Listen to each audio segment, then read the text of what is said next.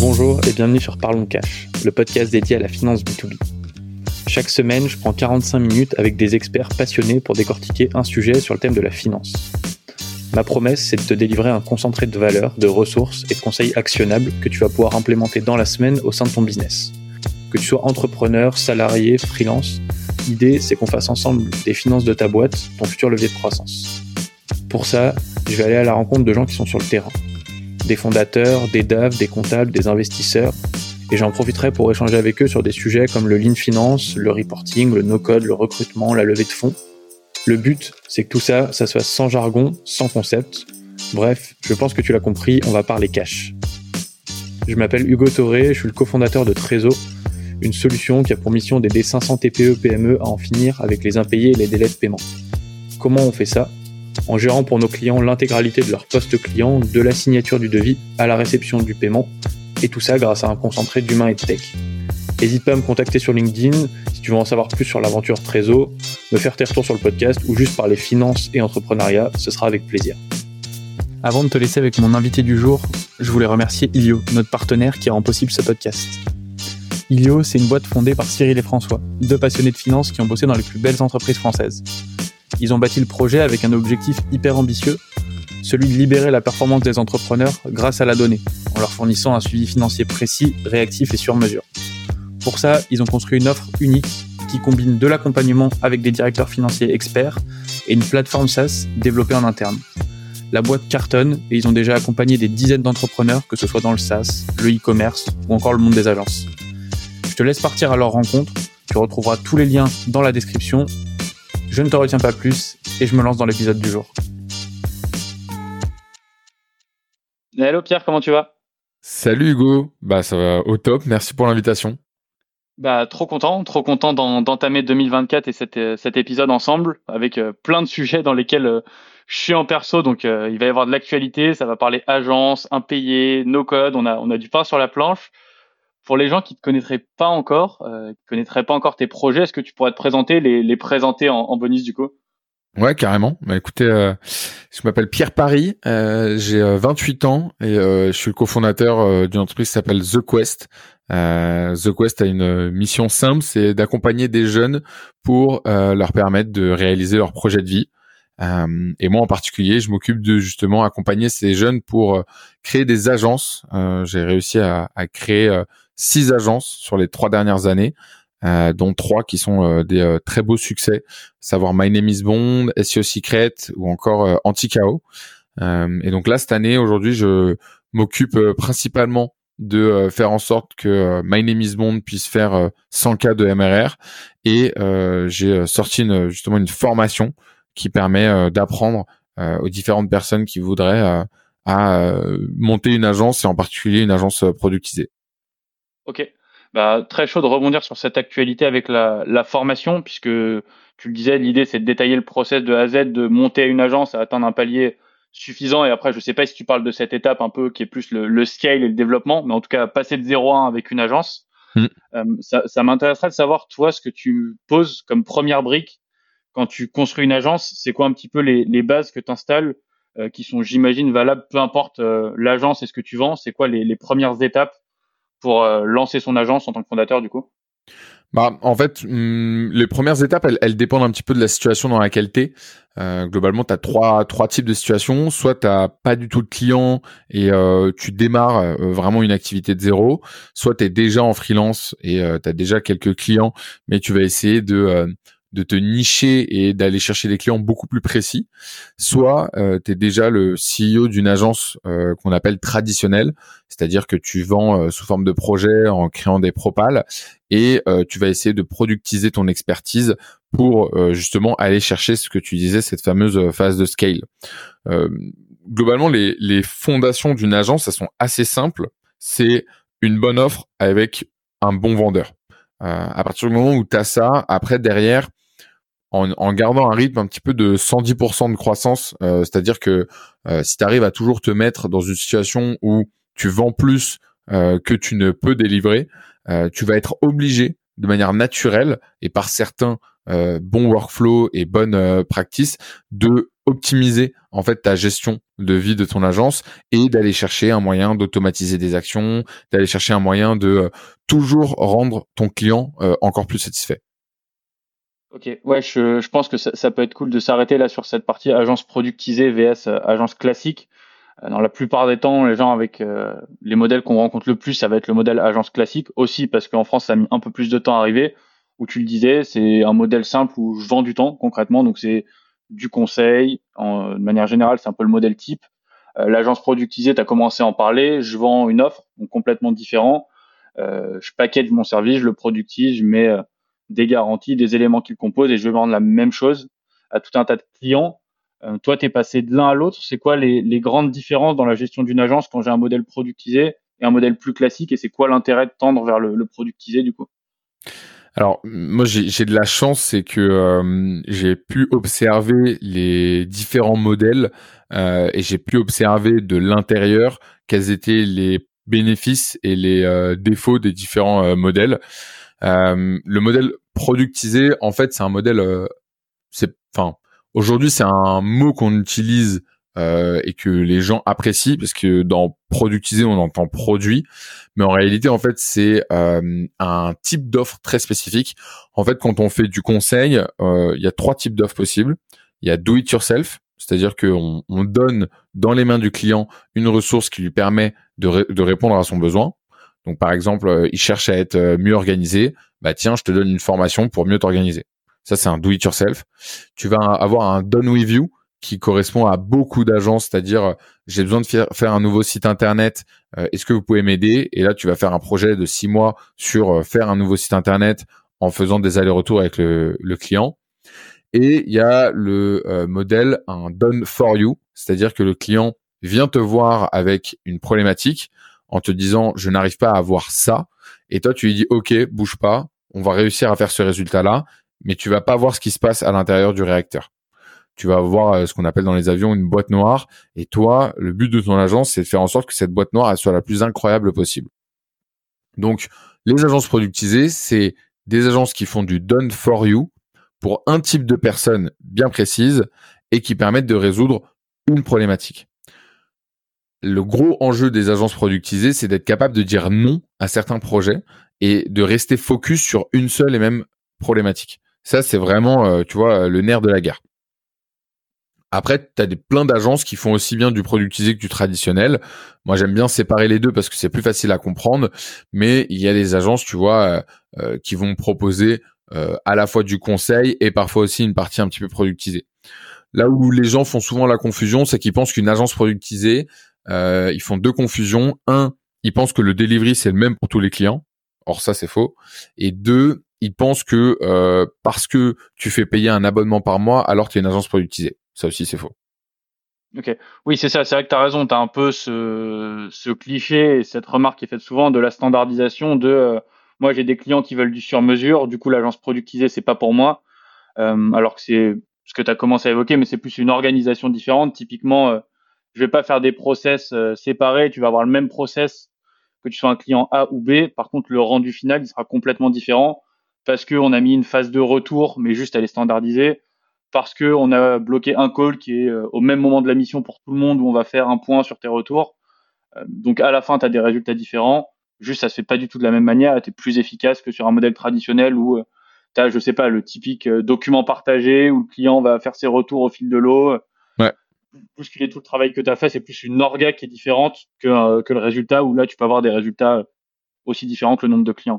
Exactement. En fait, euh, productiser, il faut voir ça vraiment comme, euh, euh, il faut plus le voir comme une série limitée de produits qui sortent d'une usine. Le but, c'est comment est-ce que tu arrives à construire l'usine qui va te permettre à la fin, en fait, de réussir à personnaliser le dernier élément et donc, tu vois, d'être capable de proposer à ton client une expérience qui, pour lui, est ultra personnalisée, mais pour toi, te permet d'avoir trois clients en parallèle. Ouais. Et euh, je pense que c'est assez clair maintenant côté euh, client d'une agence productisée, euh, c'est quoi un petit peu la thèse et la manière de fonctionner? Toi, par contre, en interne, j'ai l'impression que c'est vraiment deux types de boîtes différentes. Est-ce que tu peux un peu détailler ce qui change? En plus, vous avez les deux aujourd'hui chez, chez The Quest dans la gestion d'une agence productisée, VS la gestion d'une agence plus classique entre guillemets, comme tu as pu les, les construire avant? Ouais, donc dans, dans The Quest sur la partie donc The Quest Agency Studio, on a en effet plusieurs agences. Dans la façon en fait de traiter, euh, c'est assez différent, euh, aussi bien sur euh, les sales que sur le marketing que sur euh, la production. En fait, dans la partie productisée, ton objectif c'est de faire beaucoup de choses à la main au début pour ensuite faire rentrer toutes les personnes dans le même funnel. Donc, une agence productisée, c'est que une histoire de processus, standardisation, création de ce qu'on appelle des SOP, standard, euh, standardized operation process. Et donc ça, en fait, euh, c'est vraiment la base de la base de l'agence. C'est-à-dire que c'est, ça va être la matière grise de ton agence. C'est quels sont les différents processus qui sont en interne. Là où en fait dans l'agence traditionnelle, globalement, ce qu'il faut comprendre, c'est que tu vas avoir une euh, croissance linéaire entre le nombre de clients que tu vas signer et le nombre de, personnes qu'il va y avoir dans ton entreprise. Et donc, tu vois, un bon exemple, ça va être des agences de community management qui, lorsque leur CA augmente, bah, ils arrivent vite à une équipe de 40 personnes. Pourquoi? Parce que un community manager va pouvoir gérer en gros trois clients, que à partir de euh, cinq community managers, il va te falloir un head of community manager qui va gérer ces community managers, etc., etc. Et donc, tu vas avoir un fonctionnement qui va être beaucoup plus pyramidal. Là où dans l'agence productisée, c'est censé être scalable et avoir une vraie scalabilité un peu comme les SaaS. Et donc en fait, plus tu vas avancer et plus tu vas délivrer des clients, plus ta faculté à être laser précis et à apporter des résultats incroyables à tes clients va être euh, va être facile. Ok. Et pour, pour prendre un exemple de, de process, on peut en prendre un qui suit la vie d'un client dans une agence productisée que vous avez, et en plus ça nous fait une passerelle avec le, le sujet finance on prend souvent celui-là parce que c'est la base, c'est le fameux order to cash entre le moment où une personne devient client chez toi, où tu transformes un prospect en client, et le moment où tu reçois toi l'argent sur ton compte. C'est quoi un peu les, grandes étapes et un exemple de process que tu mets en place pour que ce client-là, tu puisses d'un côté t'occuper le mieux de lui possible et lui créer une expérience qui soit la plus remarquable possible, et de l'autre qui te prenne le moins de temps en interne pour que tu puisses en gérer un, maximum, parce que c'est l'enjeu. Bah alors pour le coup, cette partie justement là de process, elle est complètement différente euh, entre agence traditionnelle et productisée, parce qu'en fait productisée c'est tant que t'as pas payé, tu deviens pas client, donc c'est 100% upfront. Il y a pas de, il a pas de tergiversion possible. Là où en effet dans l'agence traditionnelle, ça va être du 30% euh, upfront, puis 70% euh, au délivré du projet. Donc déjà rien que dans la gestion de ton fonds de roulement, c'est déjà le jour et la nuit. Euh, parce que après derrière sur l'agence productisée, tu payes tous tes outils, tes presets et tout en fin de mois. Donc en fait, tu es en fond de roulement positif. Là où dans l'aspect euh, projet, euh, s'il y a X ou Y raison un problème, ça peut euh, ça peut être vite problématique pour pour ton agence. Donc euh, nous dans le process, tu vois, donc on va dire plutôt entre le moment où il a payé et le moment où il est onboardé. dans ce moment-là, c'est assez simple et en fait, pendant un an, on l'a fait à la main, c'est-à-dire qu'on a recueilli le besoin. Moi, j'avais euh, du coup Marion, ma cofondatrice, qui m'appelait en me disant, bah voilà, euh, elle m'appelait, elle m'envoyait un sac en disant, bah lui, il a payé, il faut que tu l'onboard. Ensuite, euh, je me suis dit que c'était pas efficace de faire ça, donc j'ai créé un Excel où je rentrais les gens et je savais exactement quel était le statut des différentes personnes. Ensuite, pareil, on refait les Excel tous les six mois, donc je me suis dit c'est pas normal, donc on va faire un truc un peu plus solide. Donc ensuite, on a créé un Airtable de l'Airtable, on l'a utilisé, etc. Et ensuite, je me suis dit, en fait, il y a plein d'informations que je leur donne par email ou par téléphone ou par call de onboarding que je pourrais leur donner sur une plateforme. Donc là, j'ai cherché à comment créer une plateforme et en fait, j'ai découvert Softair. À ce moment-là, ça, ça venait de se lancer. Et là, j'ai créé une plateforme, ce qui fait que maintenant, j'ai une réelle expérience utilisateur parce que je sais ce qu'ils oublient, je sais ce qu'ils ont du mal à, à comprendre. Et donc, j'ai créé tout un onboarding avec des pages euh, précises sur ok bah là il faut que vous remplissiez tel formulaire. Tu sais pas remplir le formulaire vas-y regarde telle vidéo. Tu sais euh, t'as pas compris ok là tu remplis ça tu remplis le truc. Et en fait à chaque fois le client se rend pas compte mais tout l'onboarding c'est lui qui le fait tout seul. Et une fois que moi j'ai les informations derrière là on peut faire on peut prendre du temps pour faire un appel avec lui pendant une demi-heure où on lui explique vraiment pas à pas qu'est-ce qui va se passer et comment faire pour maximiser ses résultats. Ok, ok, ok. Hyper clair. Et, euh, et c'est vrai que tu en parlais tout à l'heure avec la partie fond de roulement positif. on le met pas souvent en avant dans le modèle d'agence productisée, mais tu t'enlèves une énorme épine du pied dans le modèle agence, souvent parce que tu es sur des beaucoup plus gros tickets moyens qu'un qu'un SaaS. Ces sujets-là euh, impayés, euh, donc ça te met un côté aussi pragmatisme financier de je sais que je suis payé avant, maintenant je peux me lancer dans le delivery et dormir sur mes deux oreilles parce que j'ai le cash, j'en fais ce que j'en veux, je le réinvestis, je le mets sur un autre projet. Euh, pour les agences que tu suis ou que tu as l'occasion d'accompagner qui sont pas encore sur ces formats d'agences euh, productisées, comment tu les aides à gérer tout ce sujet des impayés? Comment tu le, tu le tacles? Parce qu'on sait que ça peut être un, vrai gros sujet pour les agences. Ouais, bah en fait euh, c'est marrant parce que j'ai interviewé beaucoup de personnes euh, et je leur ai demandé pas mal euh, comment ils géraient justement ces, ces aspects-là, euh, aussi bien dans notre écosystème, tu vois, on a des, des, grosses agences, tu vois, qui font entre 4 et 5 millions par an. je pense notamment à, à, SparkMate qui fait partie de, de l'écosystème. et en fait, globalement, de ce que j'ai pu voir sur le pilotage financier, tu as deux types de personnes. Euh, les personnes qui vont beaucoup analyser les datas pour faire de la prévision et faire beaucoup de prévisionnel. Moi, je fais partie de ces gens-là. J'aime bien euh, partir de l'existant et faire beaucoup de prévisionnel. Là où tu as des, personnes qui euh, vont beaucoup plus faire au réel euh, et bah, tant qu'il y a de l'argent sur le compte, c'est que on est en marge positive. Honnêtement, j'ai pas encore assez de recul en termes de business pour savoir s'il y en a un qui est mieux que l'autre. Je sais que quand on est dans un fonctionnement de productiser, bah, c'est beaucoup plus facile d'anticiper le churn, euh, anticiper, euh, tu vois, les, les leads entrants.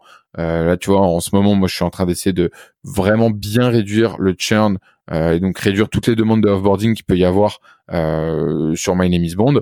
donc, tu vois, ça, c'est c'est des choses qui sont hyper importantes, tu vois. c'est des choses qui nous permettent vraiment de capitaliser sur le MRR et de faire en sorte qu'il augmente ce MRR. Ensuite, euh, sur la partie gestion du cash, euh, des gens qui vont run out of cash dans, la, dans les aspects traditionnels, ça va être beaucoup lié au, faux, au défaut de paiement. Euh, et ça, franchement, c'est quelque chose euh, bah, qui est juste euh, inadmissible en fait. on a déjà eu des problèmes par le passé là-dessus. il faut juste que les gens se responsabilisent. ça fait aussi partie, tu vois, des du jeu des agences, on le sait. Mais voilà, c'est la première cause pour lesquelles les PME s'arrêtent de vivre et il faut vraiment réussir à, à, résoudre ça et à un closer les, bons clients et deux euh, réussir à, à, délivrer tellement de qualité que euh, ils n'auront pas envie de, de, de, ne pas nous payer quoi. Ouais, ça, ça rejoint ce que tu disais sur l'onboarding, c'est il y a un côté où tu mets tellement d'éléments bout à bout, c'est tellement carré et le client voit la valeur tellement vite entre le moment où il signe et le moment où toi tu délivres. Et l'onboarding, ça en fait partie que si tu le mets dans la case des mauvais payeurs, c'est que c'est vraiment un client mal intentionné et entre guillemets, t'as rien à te reprocher parce que tout le boulot a été fait du mieux possible. Quoi, c'est arriver à retrancher ces cas pour avoir que des clients mal intentionnés et là, tu le traites complètement différemment d'un client pas satisfait. Ouais. Forcément. Par rapport à, ça, tu as parlé de plein de modèles d'agence et tu, tu, les introduisais un peu au début, que ce soit Anti-KO, SEO Secret. Ils sont à des stades de développement qui est complètement différent. Forcément, ça joue aussi sur la, la gestion des finances comment toi tu pilotes pour le quotidien une agence qui passe ses premiers paliers, les fameux 10 cas de MRR ou 10 cas de CA mensuel qui sont un palier important? VS, euh, tu vas pas du tout conseiller Marion de la même manière sur euh, une agence qui s'approche du million de CA annuel. C'est quoi la grande différence qu'est-ce que tu fais pour euh, bah, le premier cas dont on parlait et une agence qui est déjà beaucoup plus structurée, qui elle va chercher à accélérer et va avoir des process un peu plus complexes euh, c'est une très bonne question pour le coup. Euh, en fait, si tu veux, la grosse différence, c'est que dans la première partie de 0 à 1, euh, c'est comme si un peu tu étais dans une barque et que tu voulais valider qu'il n'y avait pas de trou dans la barque. là où quand tu vas aller chercher le vraiment le développement, en fait, on pense et c'est pour le coup un peu une erreur. On, moi, je pensais en démarrant les business que plus j'allais grandir, plus j'allais avoir de l'argent sur le compte à dépenser en trésor. Euh, et en réalité, en fait, plus tu grandis, plus tu dois prendre, faire des choix qui fait que tu vas réinvestir en fait beaucoup de tes bénéfices pour aller chercher le deuxième palier. Et en fait, si tu fais pas ce qu'on appelle des all-in à chaque fois, c'est très dur d'aller chercher les paniers euh, d'après. Euh, si tu prends le démarrage d'une agence, tu vois, ça marche très bien parce que le CEO, il est bon sur LinkedIn, il va démarcher les gens, il arrive à closer des missions. Ok, Euh, sauf que si tu veux passer au palier d'après, il faut que tu aies beaucoup plus d'organique. Donc il faut que tu penses à faire du SEO, faut que tu penses à potentiellement faire des ads, faut que tu penses à faire beaucoup plus de call calling. Si tu veux faire du call calling, ça veut dire qu'il te faut une équipe. Pour avoir une équipe, il faut savoir recruter, euh, etc., etc. Et en fait, derrière tout ça, il y a beaucoup de coûts cachés. Euh, et donc, ce qu'il faut absolument faire, c'est quoi qu'il arrive, mettre de côté une partie de sa marge euh, pour justement tout ce qui est développement de l'agence. Ça peut être acheter des formations, ça peut être euh, démarrer, euh, tester un recrutement, ça peut être plein de choses, euh, mais il faut vraiment avoir euh, cet élément-là pour se donner la chance et la possibilité de réussir à passer les prochains steps. Et cette orga, elle est encore plus importante dans la configuration que vous avez, parce que c'est vrai qu'on n'en a pas parlé, mais tu as aussi la casquette de organisation et finance sur euh, tout le pôle The Quest au sens large, euh, et ça dépasse même la partie euh, agence. ça m'intéresse de savoir comment toi tu gères le fait de faire, tu as plusieurs business qui sont en train de run en parallèle avec des organisations différentes. Comment tu fais ce suivi-là par projet et aussi au global pour toute la structure? Et c'est quoi les, les grands chiffres, on va dire, ou les grands indicateurs que tu regardes pour savoir, OK, ce business-là, il est en bonne santé parce que j'ai telle, telle raison qui me permettent d'être tranquille. Par contre, celui-là, j'ai un ou deux warnings pendant le mois. Je vais me concentrer dessus sur le mois d'après. C'est euh, une orga qui est pas commune, donc ça, m'intéresse de savoir un peu plus euh, là-dessus. Ouais, bah alors déjà sur un point de vue technique, tout est géré dans Airtable. C'est-à-dire qu'en fait, euh, moi j'ai un créneau toutes les semaines où je fais ce que j'appelle le mapping des données. C'est-à-dire que j'ai un fonctionnement par bucket dans notre euh, compte en banque. Donc j'ai autant de comptes en banque qu'il n'y a de business, ce qui me permet de tout de suite rapidement savoir quand est-ce qu'un business est à zéro et a besoin d'aide, en gros. Donc là, je viens en mode pompier euh, financier pour les aider et sous quelle sous quelle temporalité, etc. donc déjà, d'un point de vue fonds de roulement, ça se gère. Maintenant, mon but c'est de savoir qui est rentable et pas cacher de la rentabilité par de l'injection du cash euh, mal euh, mal réalisé. Et donc pour ça, j'ai un mapping de données qui me dit ok, cet argent-là est sorti de tel compte, donc ça appartient à tel projet, mais est-ce que ça a vraiment été utilisé par tel projet? Est-ce que c'était pas plutôt pour ce projet-là? Donc là, ça me permet d'avoir un deuxième niveau de granularité que je fais à la main toutes les semaines et qui me permet in fine de me dire ok, bah voilà, j'ai dépensé tant, tant, tant pour tel projet. Maintenant, ce que je fais en plus, c'est que du coup, il faut que j'ai beaucoup plus de visibilité sur les mois d'après. Et donc, tous les mois, euh, j'ai un point de comptabilité avec euh, mes équipes pour dire, OK, quelles sont les prévisions de dépenses qu'on a sur ce mois-ci et est-ce que ça rentre dans euh, l'argent qu'on a? Est-ce que c'est possible de le faire ou non? Ok. Ouais, j'aime bien l'idée d'avoir. Euh, c'est vrai que là, on dépasse un peu la partie finance. Tu as une partie qui est entre guillemets quantitative. Quand je dis quantitative, c'est chiffré de avant d'échanger avec un fondateur d'agence ou euh, la personne qui lead un projet. Toi, tu arrives déjà avec des infos. Et après, là, ça va plus être du qualitatif de lui. Euh, c'est quoi, comment il voit les trois prochains mois entre guillemets. C'est quoi les grands investissements qui vont arriver Quel cap il a envie de donner C'est quoi les retours clients qu'il a eu Il va implémenter dans le nouveau produit, la nouvelle feature qui va sortir donc tu mixes un peu les deux. Du coup, c'est data d'abord, on s'appuie dessus, et après plutôt du qualitatif avec le fondateur en one-to-one. Ouais, exactement. Ok, ok, ok. Et tu as, commencé à parler de plein d'outils en plus, euh, donc ça, ça va être l'occasion d'en parler, parce que pareil, là, c'est en même temps un centre d'intérêt, c'est en train de devenir une agence, toute cette partie euh, no-code, et ça l'est déjà avec euh, Anticao. On peut s'arrêter là-dessus, tous les outils que vous utilisez, comment tu les utilises, euh, peut-être commencer par là. Du coup, c'est quoi les, euh, les outils qui t'accompagnent toi dans la gestion et le pilotage des, des agences au quotidien?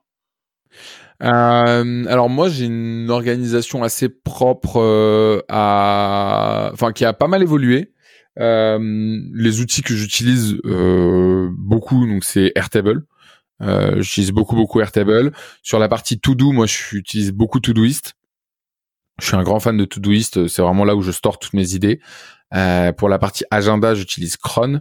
La partie email, j'utilise Superhuman, euh, qui est vraiment un no-brainer pour les emails. Euh, si, c'est vraiment simple. Enfin, même d'un point de vue onboarding, d'ailleurs, si vous avez une boîte, l'onboarding de Superhuman est une masterclass. Slack un petit peu pour la communication, mais je passe de plus en plus sur Discord maintenant. et j'ai créé, je suis j'ai mis un an à le faire, mais ça y est, j'ai enfin créé mon second cerveau sur sur Obsidian. Donc maintenant, je mets tout sur Obsidian. Euh, à part euh, tout ce que je viens de citer avant, en gros. Euh, et après, après ouais non, sinon j'utilise beaucoup un outil ouais, dont on parle peu, c'est Past. P-A-S-T-E, qui permet de storer tous tes copier-coller. et en fait, il y a beaucoup d'informations dans le copier-coller. Donc ça, ça me fait gagner un temps assez incroyable.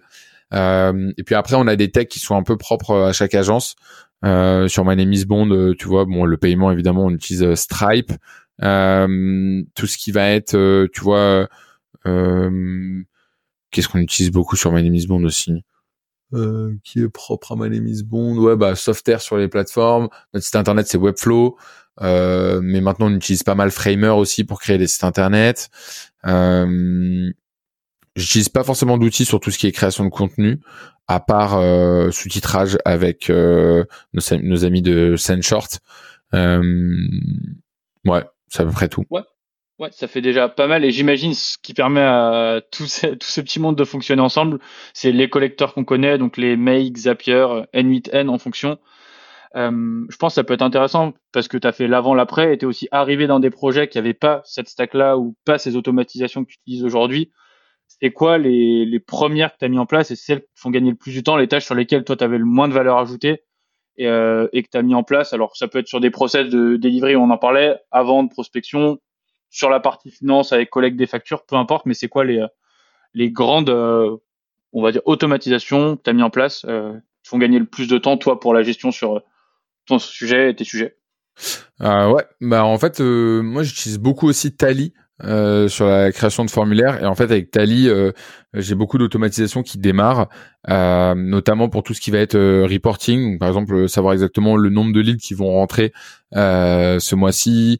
derrière, je, recoupe ça avec Stripe pour savoir exactement, ok, bah est-ce que c'est un client existant ou est-ce que c'est un nouveau client.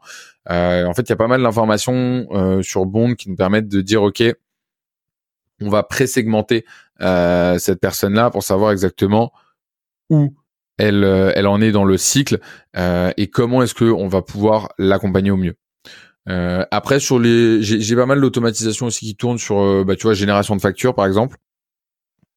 Donc là, j'en ai fait une assez complexe qui part de la demande de création de facture jusqu'à je vais chercher les coordonnées du client, à euh, je crée le PDF que j'envoie directement au responsable et qui est aussi envoyé à notre comptable pour l'ajouter à la ligne comptabilité.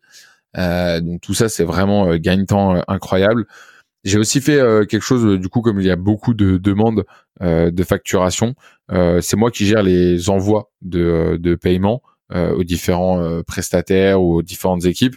Et donc là-dessus j'ai créé aussi un formulaire assez simple mais pareil, euh, ça m'évite de tout le monde dire ah bah tiens, il te manque l'IBAN, il te manque le BIC, il te manque le numéro de la facture, euh, voilà. Au moins, euh, c'est assez strict de leur côté. Et s'il n'y a pas toutes ces informations, ils peuvent pas me l'envoyer, donc ils peuvent pas être payés. donc ça, pour le coup, c'est c'est pas mal. Et après, on utilise aussi un logiciel qui s'appelle Dext, qui est relié à notre Xero, notre logiciel de comptabilité. Et ça, ça utilise pas mal d'OCR. donc ça permet de faire l'extraction des, des factures et des différentes informations. Ok, ouais, donc c'est ça, lire les champs qu'il y a sur un document euh, PDF et après t'en resservir euh, bah, pour les automatisations que tu donnais, quoi. Ok. Exactement. Ok, mais ça, ça, fait le point avec ce que tu disais. Qu'est-ce qui change entre une agence à 10K, 80K Qu'est-ce que je fais différemment? En fait, ça me fait penser. Il y a, il y a Brian Balfour qui avait fait un blog post sur euh, à quel moment faut automatiser. Il disait que le, recours à commencer par l'automatisation, c'est le pire parce que tu sais pas pourquoi tu le fais et où c'était un peu des étapes et je vois un peu le chemin quand tu le décris. Lui, il donnait, c'est déjà commencer toujours à la main, un peu contre-intuitif, mais commencer toujours à la main. Euh, après, si ça fonctionne à la main, j'analyse ce qui peut être automatisé euh, dans tout le funnel. Je teste sur une petite échelle et après, si ça fonctionne, je déploie sur euh, tous les cas de figure à chaque fois. Mais pas commencer par une automatisation parce que finalement, je sais pas pourquoi je la fais. Commencer par faire à la main quand je peux plus faire à la main. Là, j'essaie de rendre le process plus fluide et de m'enlever du temps. Exactement, ouais. clairement c'est hyper important de faire ça et, et en effet il y a des gros pièges de faire des automatisations euh, qui n'ont pas été faites à la main et qui du coup après te faire perdre plus de temps entre la mise en place euh, de, l'automatisation et euh, vraiment le, fait de, de en bénéficier et de d'avoir euh, toutes ces actions-là faites de manière automatique mais c'est un vrai sujet à faire et aussi un vrai sujet entre savoir s'il faut déléguer ou automatiser mais les, les personnes qui automatisent le mieux sont celles qui ont le plus fait de volume à la main avant. Ouais, c'est ça. Tu sais pourquoi tu le fais. T'as pas non plus le côté usine à gaz de tout est automatisé, ça devient ingérable. C'est chaque fois que j'ai un gros problème qui me prend X minutes ou heures dans la semaine, je l'automatise et je passe au suivant, mais je n'automatise pas tout dès le début, je le fais au fil de l'eau. Ouais. Ok. Sur Software et Airtable, on a commencé par parler de cela tout à l'heure, euh, et je trouve que sur les pôles finance, ils sont pas très connus, surtout Software et Airtable, on commence à le connaître euh, parce que ça a été euh, de plus en plus présenté comme un Google Sheet en, amélioré avec de la fluidité, une API, tout ce qu'on connaît. Software beaucoup moins. Est-ce que tu peux donner des, exemples de cas où tu l'utilises, que ce soit pour les, des rendus clients ou autres, et, et aussi tout simplement pourquoi tu l'utilises et ce que ça t'apporte? Ouais, alors sur My Name is Bond, euh, qui est d'ailleurs l'élément où je l'utilise le plus, on l'utilise pour deux endroits euh, software. Pour My Name is Bond pour faire un, portail client et euh, pour euh, The Quest pour euh, donner un petit peu toutes les ressources aux personnes qui sont dans l'écosystème, plus l'accès à notre fridge, c'est-à-dire les avantages des outils. En gros, sur la partie My Name is Bond, ça me permet de faire deux choses. Un, ça me permet d'avoir un funnel d'onboarding bien déterminé. Euh, et qui me permet de rediriger euh, le client en fonction de différents euh, tags et différents statuts. C'est-à-dire que si il a payé tel plan sur Stripe, alors il va aller à tel endroit sur Software. Et ça, c'est quelque chose qui se fait de manière automatique sur Software. On n'a pas besoin d'avoir des mails, des machins, des redirections ou quoi. Donc ça, c'est assez incroyable. Et ensuite, quand il remplit le formulaire, lui ne le voit pas, mais quand, comme il est connecté sur la plateforme, je sais exactement à qui c'est mappé dans le Airtable et donc ça tombe au bon endroit. Et donc ça c'est pour la partie onboarding et après sur la partie euh, euh, portail client, ça me permet en fait de centraliser les résultats des robots, les factures. Ça me permet d'avoir un chat euh, et un chatbot pour gérer les différentes demandes des clients. donc tout ça c'est assez important. Ouais. Ok, ok, ok, hyper clair. Euh, par rapport à cette partie outils, je trouve que en en parlant, le plus dur en fait, c'est de l'implémenter sur euh, une agence qui est déjà en place. Euh, évidemment, si elle est déjà en place, il y a de bonnes chances qu'elle soit pas productisée. Agence traditionnelle. vous, ce que vous faites beaucoup aussi avec Anticao, c'est pour ça que ça m'intéresse, c'est que vous intervenez dans ces boîtes-là, pas que, mais sur ces modèles-là, pour qu'ils gagnent en efficacité, en efficience et implémenter ces outils-là. Qu'est-ce que tu recommandes dans la démarche pour une boîte qui veut améliorer tous ces sujets-là, qui sait pas par quel bout le prendre, euh, par quoi il faut commencer et c'est quoi un peu le, le, chemin pour mettre en place euh, ces outils-là, ces frameworks, ces méthodes dans une boîte qui tourne déjà avec déjà du CA des clients le, le, premier, la première chose, en fait, il y a au-delà de l'aspect technique euh, de créer, tu vois, le, le, logiciel en tant que tel, sur mesure, le RP, faire les connexions et tout ça. En fait, il y a, y a, deux éléments que nos clients ne, ne, voient pas forcément en début de projet et qui sont en fait 70 euh, voire 80% du projet. La première chose, c'est les process, c'est savoir exactement en fait est-ce qu'il y a des process existants et où est-ce qu'ils sont écrits, est-ce qu'ils sont toujours à jour, parce qu'en fait, euh, la plupart des gens ils ils vont travailler par par euh, tu vois par ancienneté et par expérience, mais ils vont pas travailler par euh, process.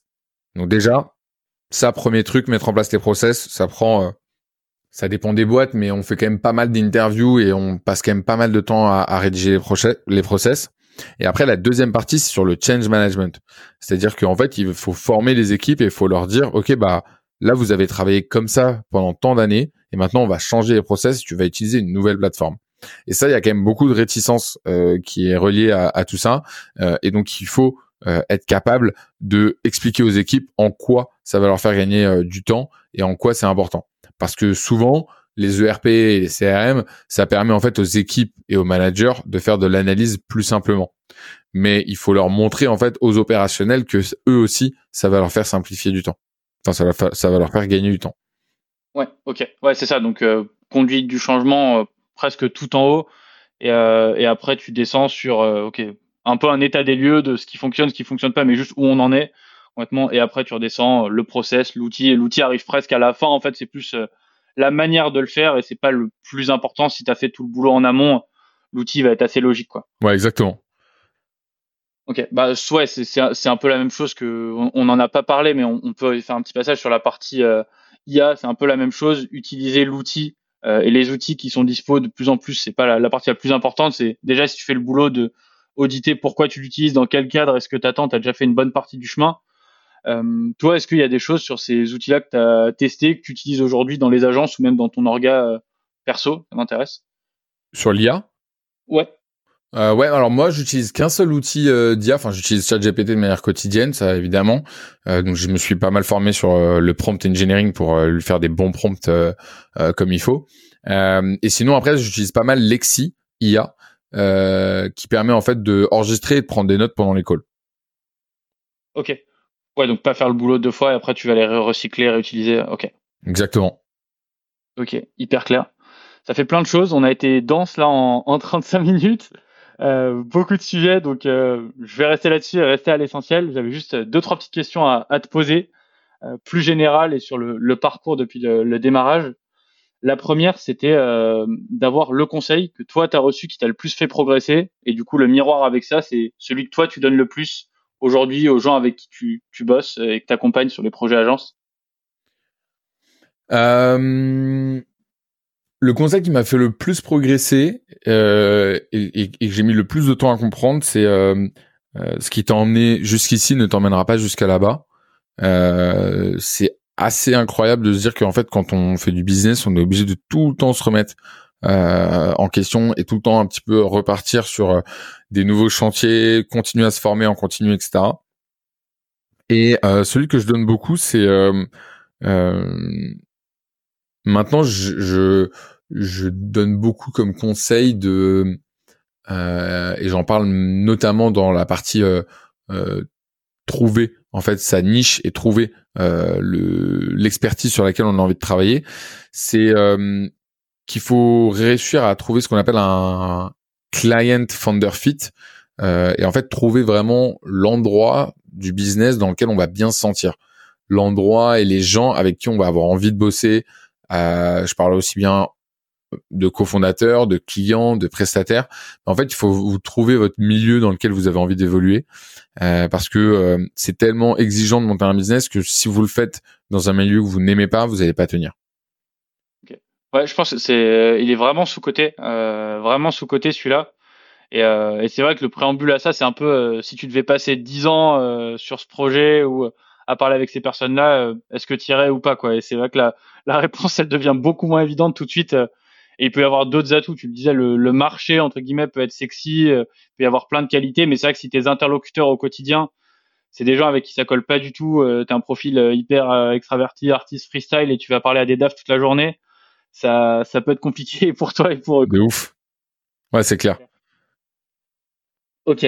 Ok, ok. Et, euh, et en lien avec ça, du coup, si euh, toi, tu arrivais euh, sans les connaissances que tu as aujourd'hui sur ce marché, des agences, des agences productisées, etc., euh, c'est quoi le sujet ou la compétence que tu essaierais d'acquérir le plus vite possible et sur laquelle tu te formerais, du coup?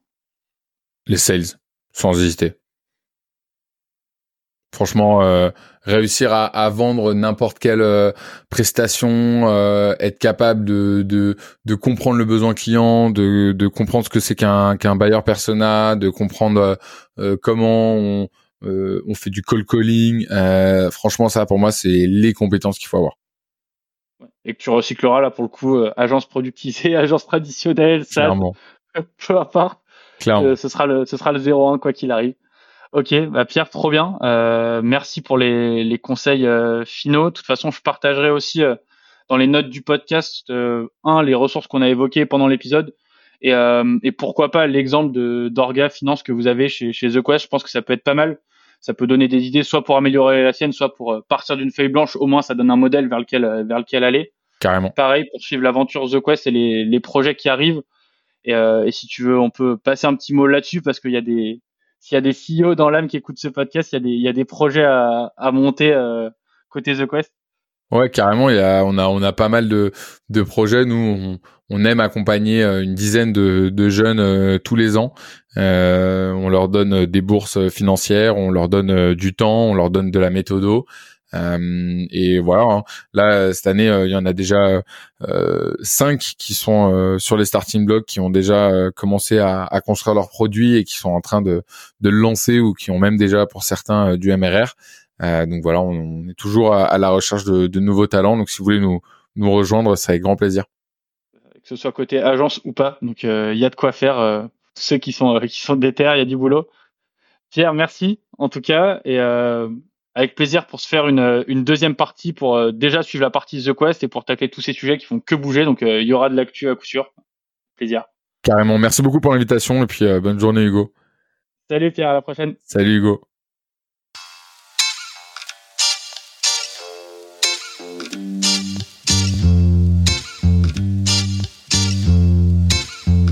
On arrive déjà au terme de cet épisode. Je te remercie de l'avoir écouté jusqu'au bout et j'en déduis que si t'es encore avec moi, c'est que cet épisode t'a plu. Je veux que tu saches que j'ai construit Parlons Cash comme un podcast actionnable et concret pour t'aider à progresser et à apprendre sur le sujet de la finance. Je te dis ça pour t'inviter à te reporter aux notes de l'épisode. Déjà parce que tu retrouveras les liens pour suivre mon invité et le projet que je mène en parallèle de ce podcast avec Trésor. En plus de ça, je vais alimenter les notes du podcast avec un maximum de ressources pour te permettre d'aller plus loin déjà toutes les ressources qu'on a évoquées avec mon invité pendant notre échange, mais aussi toutes les ressources que va te partager mon invité pour permettre d'aller plus loin et de passer à l'action. Tu retrouveras donc des checklists, des templates et des vidéos qui te permettront de mettre en pratique. Une dernière chose qui compte énormément pour moi, ce podcast, je le construis avec tous les auditeurs de Parlons Cash qui écoutent le podcast chaque semaine. Je suis donc très preneur de tes retours sur le format, les invités, le contenu, pour continuer à le faire évoluer ensemble. J'oublie pas ce fameux nerf de la guerre que sont les avis, tu t'en doutes. Ça permet de faire connaître le podcast à un maximum de gens et aussi d'inviter des invités toujours plus pertinents pour évoquer des sujets finance. Compte sur toi et on se revoit très rapidement pour un prochain épisode de Parlons Cash.